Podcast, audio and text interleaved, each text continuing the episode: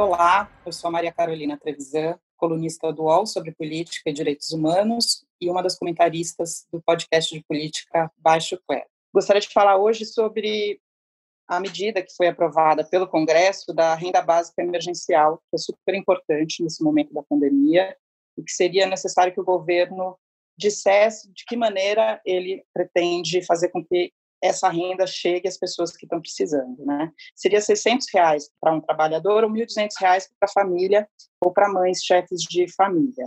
Seriam beneficiadas 100 milhões de pessoas, mais ou menos.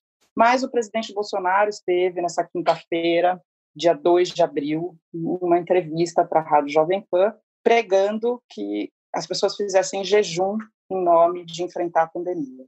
Mas nesse momento a gente precisa de medidas claras e rápidas, antes que comece a escalar os problemas que a gente já vai ter diante da pandemia, né? Então não só as pessoas vão começar a passar fome, já estão começando a passar fome, como a quantidade de, de desempregados também vai aumentar de maneira exponencial. Além disso, os empresários, micro, pequenas empresas que não têm colchão para sobreviver nos próximos três meses, também vão começar a quebrar. Então, é muito importante que o governo Bolsonaro se una, pensando em aprovar essas três medidas que eu vou falar agora. Tive a oportunidade de entrevistar uma das pessoas que mais entendem de transferência de renda no mundo, que é economista e doutora em saúde pública, Teresa Campelo, que nesse momento está na Inglaterra fazendo um pós-doutorado sobre segurança alimentar. Ela foi também ministra de combate à fome e desenvolvimento social do governo da Dilma e por isso ela teve à frente do Bolsa Família. Então ela conhece muito bem como funciona essa tecnologia social que o Brasil possui, né? O Brasil tem dois capitais muito importantes que, que poderiam ser usados nesse momento, que é o SUS, o Sistema Único de Saúde, e essa tecnologia social para fazer chegar nas pessoas é, a renda básica emergencial, além dessas outras duas medidas que eu vou falar a seguir.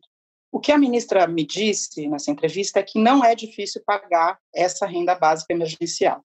Então, o governo está segurando isso sem sentido. O Paulo Guedes não entende o que é o cadastro único e o meio de fazer chegar esse dinheiro para as pessoas que estão precisando nesse momento seria via cadastro único. Como é que seria isso? Essa medida seria capaz de incluir todo mundo que está no cadastro único, que são famílias com renda de até três salários mínimos, autônomos, por exemplo, eletricista, encanadores, pipoqueiro, sorveteiro, costureira, todo mundo que está desempregado e os microempreendedores individuais. Então, seriam cerca de 77 milhões de famílias ou 100 milhões de pessoas que receberiam 600 reais por trabalhador ou 1.200 reais por família ou para mães chefes de família.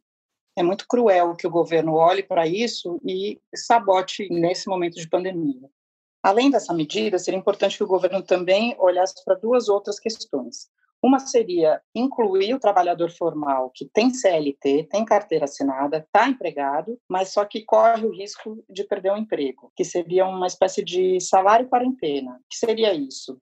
A empresa entraria com uma parte do pagamento e o Estado entraria com a parte maior desse pagamento. Para ajudar a empresa, seria também importante que o governo aprovasse uma outra medida, que seriam linhas de créditos via Banco Central e via BNDES, de longo prazo, bem flexível, que ajudasse as empresas a conseguir pagar essa folha de pagamento e a conseguir rolar essa dívida para mais tarde.